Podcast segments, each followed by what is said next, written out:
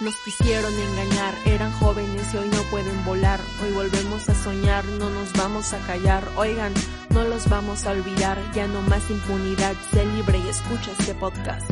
Con un dedo no se tapa el sol. Miren, luche con valor, pero sonríe y que a los cuatro vientos suene mi voz. ¿Quién soy? Oye, mexicana mía y rebeldía. Esto es Mexicana, mexicana, mexicana, mexicana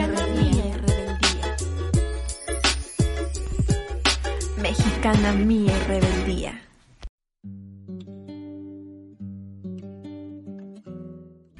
Tienen la fuerza, podrán avasallarlos, pero no se detienen los procesos sociales ni con el crimen, ni con la fuerza.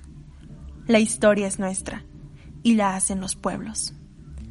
Parte de las últimas palabras de Salvador Allende. ¿Qué tal? Soy Ana Belén y el día de hoy les voy a contar sobre otro crimen de Estado. Otro crimen que está impune, que no tiene justicia, pero tampoco tiene olvido. Y me refiero a la masacre de Acteal en Chiapas, sucedida allá por 1997. Así que les voy a platicar sobre sus antecedentes, qué pasó ese día y qué ha pasado al día de hoy.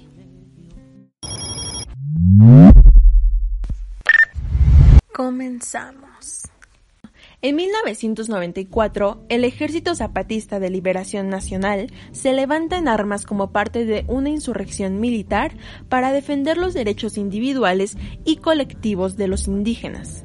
Asimismo, para exigirle al gobierno que hubiera trabajo, tierras, techo, salud, educación, paz y que fuera un gobierno democrático, con libertad y con justicia.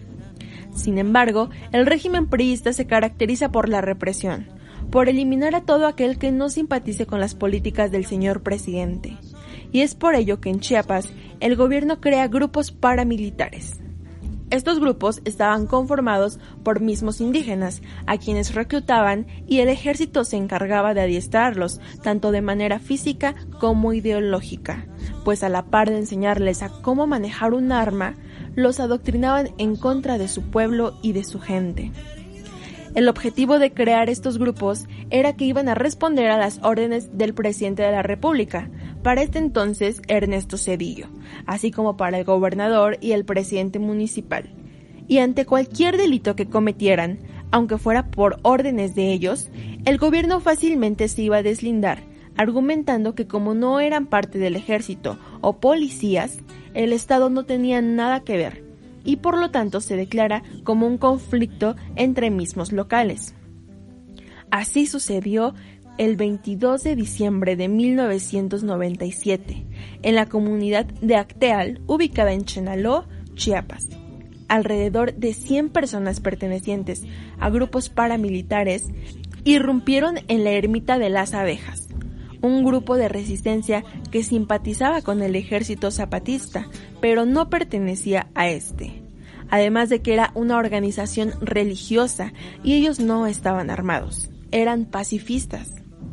Se encontraban orando en el segundo día de un ritual de ayuno y oración pidiendo por la paz en la zona, ya que durante todo ese año hubo violencia y hostigamiento hacia ellos y demás grupos por parte de las Fuerzas Armadas, pues los grupos paramilitares constantemente robaban sus tierras, sus cosechas, sus animales e incluso les quemaban las casas. Esa mañana fueron asesinados 45 indígenas tzotziles de esta organización, 21 mujeres de las cuales 4 estaban embarazadas, 15 niños y 9 hombres. Una testigo de nombre Micaela asegura que vio cómo los paramilitares hacían bulla, se burlaban, se reían. A las muertas las desvestían y les cortaban los senos. Vio cómo a una le metieron un palo entre las piernas y a las embarazadas les abrieron el vientre y le sacaron a los fetos. Las necropsias arrojan que la causa principal de la muerte de 33 de ellos fue por herida de bala y los otros 12 por heridas punzocortantes. Entre ellos cuatro niños y una señora murieron por machacamiento de cerebro y todos presentaban fractura de vértebras cervicales, algunas mujeres de violación, tortura sexual y mutilaciones. Como es evidente fue un crimen de odio, un crimen de purificación, porque el presidente creía que eliminándolos la lucha social se terminaría, pero tomó mucha más fuerza y en nuestros días continúa. Se sabe que es un crimen de Estado porque detuvieron a algunos de los paramilitares indígenas y policías, quienes fueron autores materiales, y confesaron que las armas homicidas fueron transportadas en mismos carros de la Secretaría de Seguridad Pública del Estado. Y Roberto Arcos Jiménez, que era agente del MP, confesó que los oficiales del ejército y las autoridades estatales y federales apoyaron las operaciones de los autores intelectuales de la masacre.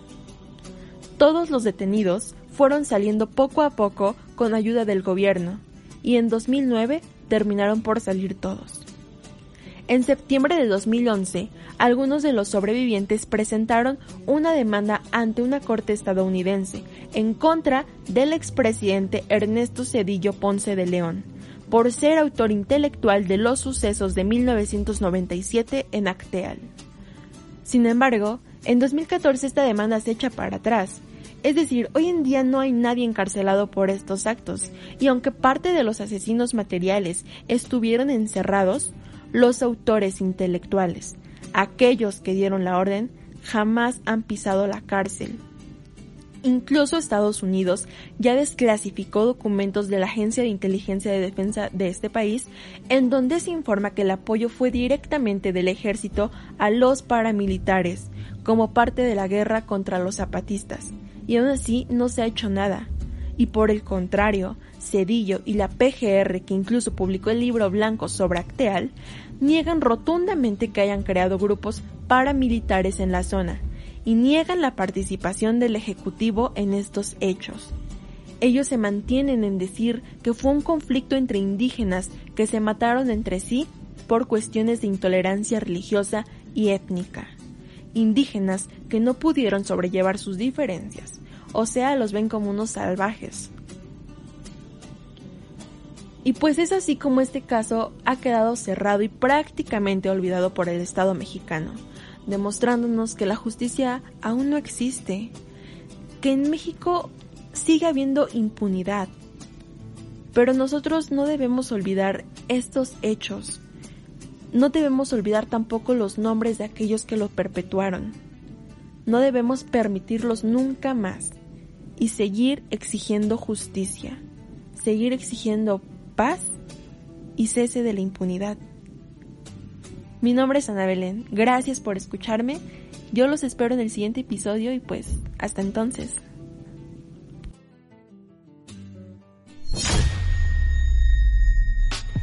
Esto fue Mexicana, Mexicana, Mexicana, Mía Rebeldía.